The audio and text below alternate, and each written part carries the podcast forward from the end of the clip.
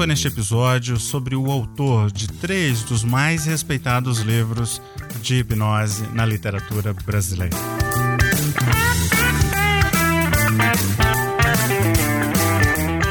Você ouve agora Hipnocast, o podcast da hipnose. A apresentação: Fábio Carvalho.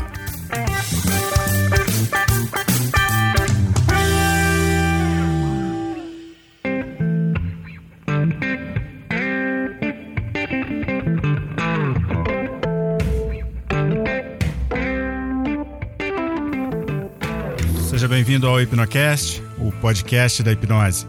Eu sou Fábio Carvalho e, neste episódio, eu trago uma homenagem ao Dr. Marlos Vinícius Costa Ferreira, médico neurologista, eletroencefalografista e neuroradiologista. Dr. Marlos foi um dos autores das principais obras e tratados de hipnose no Brasil. Desde que o projeto do Hipnocast surgiu, eu tenho mantido uma lista com nomes de personalidades e profissionais da área de hipnose. E entre estes nomes, sempre esteve o do Dr. Marlos Vinícius. Entretanto, ainda não havia tido a oportunidade de gravar um episódio com ele. E no dia 19 de outubro deste ano de 2017, recebi a notícia de que o Dr. Marlos falecera uma perda inestimável e irreparável que seguramente a comunidade da hipnose sentiu e sentirá profundamente. O Dr. Marlos Vinícius Costa Ferreira é o autor de três dos mais respeitados livros sobre hipnose na literatura brasileira. O livro Manual Brasileiro de Hipnose Clínica é talvez considerado um livro de cabeceira por muitos dos profissionais da área da saúde e praticantes da hipnose, principalmente aqueles que fazem uso da hipnose em ambiente clínico, hipnoterapia, consideram essa obra como uma das principais obras da hipnose em língua portuguesa e principalmente no Brasil. O livro Hipnoterapia no Alcoolismo, Obesidade e Tabagismo, considerado por muitos um livro de referência para o tratamento justamente dessas três áreas que são muito importantes e que a hipnose efetivamente faz muitas vezes toda a diferença.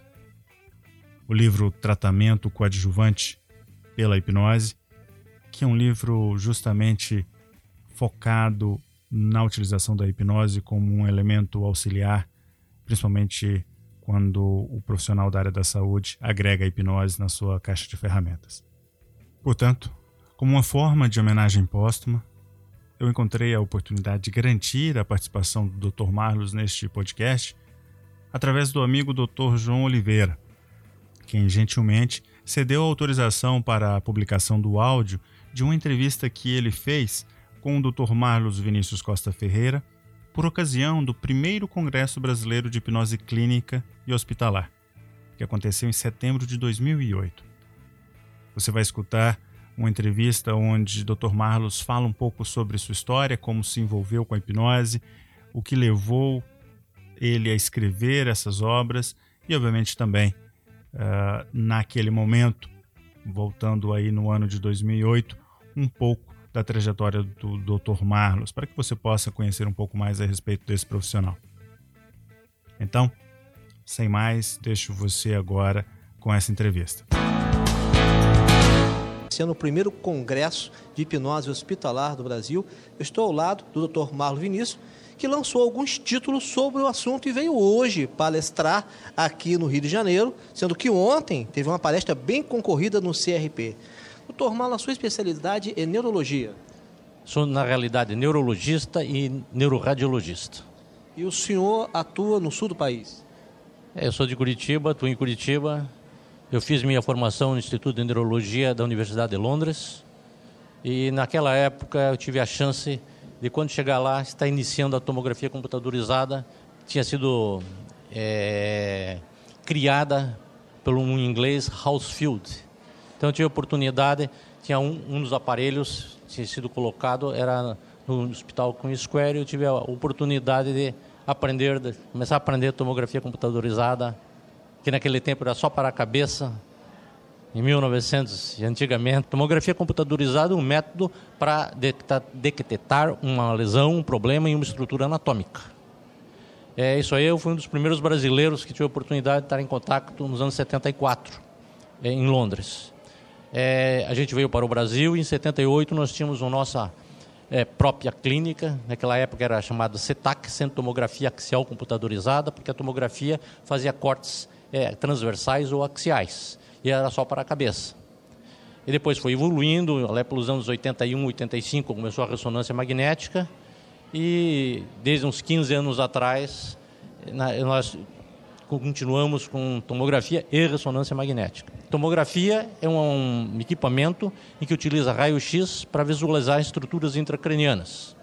É, a evolução disso foi brutal, que no aparelho que eu aprendi na Inglaterra, cortava-se o cérebro em fatias, escaneava-se como se fosse um pão-pluma em várias fatias. A fatia era de 10 milímetros e demorava 6 minutos e meio para fazer uma fatia. Atualmente, a gente faz em um segundo 180 cortes de menos de um milímetro. Só para ver a evolução nesses 40 Aonde que a hipnose entra na vida do senhor, para o senhor se tornar um autor de sucesso com a hipnose clínica? A hipnose, na realidade, entrou antes disso. Que eu comecei hipnose com 11 anos de idade, fazer hipnose de palco.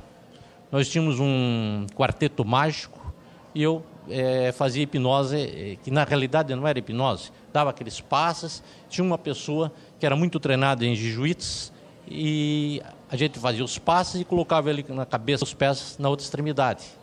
Não havia problema, porque ele já era treinado, era judô, fazia musculação, então não havia problema. Eu achava que era muito mais fácil fazer com truque as coisas. Em 58 caiu na minha mão um livro do Ivan Pelter, que é um australiano radicado em Londres, que era em espanhol. Demorei um tempão para digerir o livro. E daí fui fazendo, fazendo estudando cada vez mais. Em 61 eu fiz o primeiro curso no Instituto Rain, em Porto Alegre, na época, de hipnose. Então, eu entrei na faculdade em 63 para fazer hipnose, na realidade. E, e, uma das coisas que queria fazer era psiquiatria, porque a hipnose estava mais relacionada com isso. Então, é, um professor meu do quarto ano de é, neurologia, o professor Otávio da Silveira, disse, olha, para ser um bom psiquiatra tem que saber clínica neurológica e afastar uma doença orgânica. Eu virei amigo dele e, e fui aprendendo com ele bastante neurologia. Gostei da neurologia, fiz residência em neurologia, fui para o Queen Square fazer residência em neurologia. Mas durante todo esse tempo, durante todo o tempo de estudante, eu vivia fazendo hipnose é, para aprenderem mais, para fazer uma prova, para insônia. Fiquei sempre me dedicando a isso. É, depois da Inglaterra, a gente fundou o Centro de Tomografia Axial Computadorizada, que atualmente eh, tem cinco aparelhos de ressonância, seis tomografias, e mais há dez anos eu estava vendo que não havia tempo para dedicar à hipnose. E eu tinha um desejo, desde mais de 30 anos, que era publicar alguma coisa que fosse realmente útil, que fosse prática, que fosse a pessoa pegasse, entendesse e pudesse fazer. Que todas as dificuldades que eu tive, eu queria que os outros não tivessem. Fosse simples, fosse uma coisa que as dicas estavam ali. Doutor, a melhor publicação sobre hipnose em língua portuguesa, eu posso dizer, porque eu acredito ter todas as publicações de língua portuguesa. É o seu livro. Aliás, os seus dois livros, que hoje eu tomei conhecimento do novo lançamento. Isso são o... bondades. Bondades suas, sua generosidade. Eu acho que o livro é um livro que é prático. O primeiro livro, Hipnose na Prática Clínica, ensina para e passo como fazer todo o processo os primeiros 10 ou 14 capítulos, e depois é, enfrenta situações, doenças, algumas doenças, como fazer. No segundo livro já é mais aprofundado, em que partimos no primeiro capítulo com teorias, modelos conceituais, paradigmas da hipnose, e depois fazemos uns 10 a 12 capítulos, então uma história clínica, e relacionado com a história clínica, como é que é feito o diagnóstico, como é que é feita a hipnose, o que, que é dito, e depois uma avaliação de cada palavra que é dita na hipnose e uma avaliação para o futuro do que fazer, além de uma, eh, uma avaliação da bibliografia. E nos últimos dez capítulos tem alguns temas como depressão, é, hipnose no tabagismo que são abordados. E no último capítulo eu uso propor é, um conteúdo pragmático para os cursos de hipnose que existem, no sentido de como é, administrar as aulas com simpósio, com é, aprendizado baseado em problemas, com vários temas e um curso extensivo de até 180 horas aula. Agora, doutor, o senhor se utiliza da hipnose hoje no seu dia a dia clínico? Obviamente, sim. No meu dia a dia clínico, eu. Na realidade, eu larguei a tomografia computadorizada, meus amigos, deixei e a ressonância há 13 anos para poder publicar os livros. Porque para publicar livro, se quiser fazer bem feito, dá muito trabalho. Esse segundo livro, Hipnose, Tratamento Coadjuvante pela Hipnose, eu investi 37 meses da minha vida trabalhando 12 a 14 horas diárias.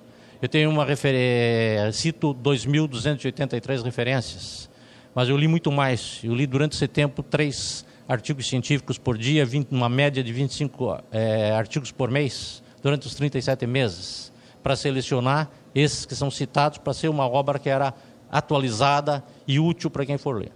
Nós estamos no primeiro congresso de hipnose hospitalar no Rio de Janeiro, onde várias autoridades, que dominam a hipnose no Brasil estão presentes. Estou aqui no Instituto Felipe Pinel, em Botafogo, estou conversando com o Dr. Marlos Vinícius, ele que é uma autoridade com duas publicações que, na verdade, são um compêndio sobre hipnose clínica. Doutor, como o senhor encara a, ainda a existência de um preconceito em relação à utilização da hipnose? É, em vários locais que eu tenho oportunidade de visitar, as pessoas comentam isso para mim. Eu, pessoalmente, eu nunca senti preconceito. Porque os pacientes que vêm para mim são indicados ou por psicólogos ou por médicos, a imensa maioria. Então eles já sabem o que, que eu faço e mandam para mim sem problema nenhum. Alguns pacientes são indicados pelos próprios pacientes que eu atendo, que eles indicam. É, no meio médico, é, principalmente no Brasil, é, os menos esclarecidos ainda têm uma certa renitência. Mas as pessoas que trabalham em hospitais universitários, mesmo no ramo de neurologia, eles já estão abertos para isso.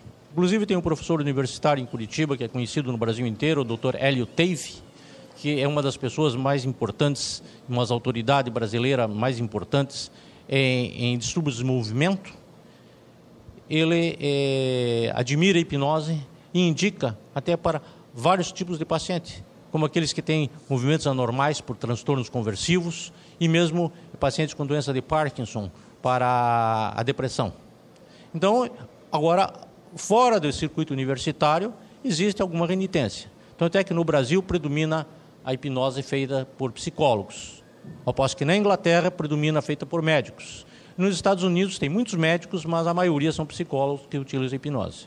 Mas, doutor, a hipnose, ela chega a ser contraindicada em algum tipo de doença?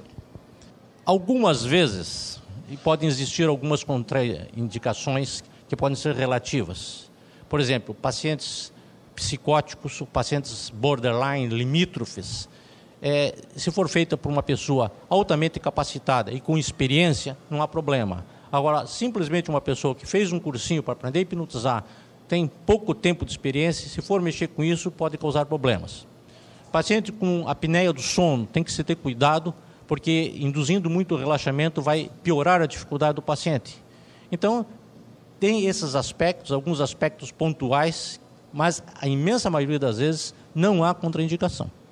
O seu livro é muito completo, é quase que um abecedário, passo a passo e com indicações específicas nos sintomas. Está sendo bem aceito na comunidade médica, psicológica do Brasil? Tá. Isso está muito, sendo muito bem aceito e nos locais que eu vou, que mais fico contente, que sempre vem uma pessoa comentando do livro e dizendo que gostou, que aprendeu, que pôs em prática e está funcionando. Tanto é que eu me animei e estou com o terceiro livro que está preparado, provavelmente sairá no início do ano que vem, que chama Hipnoterapia no Alcoolismo, na uh, Obesidade no Tabagismo, e explicando a sequência de consultas, o que se faz, o que se diz, como encarar o paciente em cada consulta é, nessas três doenças. O senhor sabe qual foi o último livro referência de hipnose no Brasil com a metodologia que o senhor colocou? Qual o ano que foi publicado? O senhor tem ideia? É, teve um livro que foi feito pelo Davi Ackstein em 1973, chamado Hipnologia, que constaria de dois volumes. É, o primeiro volume saiu em 73 e depois o segundo volume não apareceu. Era para ter aparecido próximo ao Congresso Pan-Americano, que saiu em 2003, mas infelizmente o professor Axten ele havia falecido em junho, o congresso estava programado para agosto. Daí demorou, demorou, eu não tenho exata certeza, mas provavelmente há um ano e meio atrás esse livro deve ter saído. Acho que foi em 1958, doutor Paulo Paixão, doutor Moraes publicou um livro que se parece muito com o dele. Doutor Paulo Paixão. 98. O do Moraes foi em 1998, Aspectos Atuais de Hipnose. Por favor, por favor. Doutor Paulo Paixão, o senhor conhece? Conheço. Chega aqui, doutor, perto do, do, do, microfone. Em 1958 foi publicado um livro também muito completo sobre hipnose. É, hipnose contemporânea do Fernando Rabelo. Então, é, de lá para cá, nós temos três ou quatro publicações. Só, não, não sei da existência de outro, não. Pois é, não é muito pouca literatura por uma técnica específica que pode ser tão útil à população? Mas é que a hipnose evolui em ciclos e, e agora está um ciclo, um boom, um ciclo de crescimento, mas durante muito tempo ficou meio apagada. Então, e havia poucas publicações. Naquela época era mais rejeitada, visto como uma coisa meio estranha no, pelos médicos em tempos passados. Muito bem. O livro do senhor pode ser encontrado pela internet? Eu acho que sim, pela internet, pela editora Ateneu. É só entrar na, no site da Ateneu com TH. Dá lá.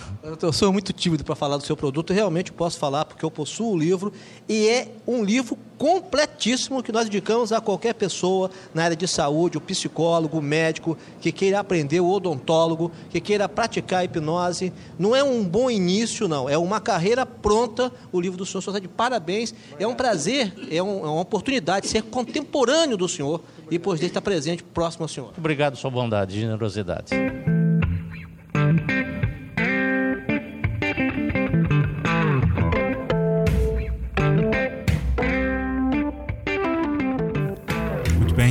Acabou de escutar então a entrevista entre o Dr. João Oliveira e o Dr. Marlos Vinícius Costa Ferreira. Eu quero aqui agradecer imensamente ao João Oliveira por autorizar a publicação deste áudio, dessa entrevista, para os ouvintes aqui do Hipnocast. Eu também quero agradecer a você que escuta o Hipnocast. Este é um projeto que tem, como você sabe, o objetivo de levar informação de qualidade sobre hipnose. Assim, caso você ainda não seja assinante do nosso podcast, assegure-se de utilizar o seu agregador de podcasts preferido. Você pode fazer isso no seu celular, baixando um aplicativo, seja no iPhone, seja no Android, e assim assinar o nosso feed para que você possa ser notificado de todos os episódios sempre que um novo episódio for lançado. Caso você também prefira escutar pelo computador, basta entrar no nosso website e lá você também poderá tirar suas dúvidas de como seguir o podcast, de como baixar os arquivos no teu computador ou no teu celular. E também você poderá escutar todos os nossos outros episódios já publicados. Visite agora mesmo www.hipnocast.com.br e, como nós estamos presentes nas redes sociais, por favor, o meu pedido para você é que se você gostou deste episódio, compartilhe com os seus amigos nos, nas suas redes sociais, sigam os nossos perfis, assim você ajuda a levar a mensagem do Hipnocast a muito mais pessoas. A comunidade que realmente tem interesse em hipnose, obviamente vai se beneficiar com o conteúdo que nós disponibilizamos aqui. Talvez algum conteúdo seja específico para um amigo ou amiga, faça chegar a ele ou a ela, basta compartilhar o nosso episódio. Também, se você quiser juntar-se à comunidade de ouvintes do Hipnocast, basta entrar em t.me barra hipnocast ou m.me barra hipnocast para poder participar.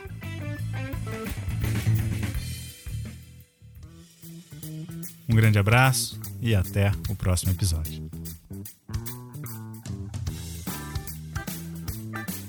Você ouviu Hipnocast, o podcast da hipnose. Apresentação: Fábio Carvalho.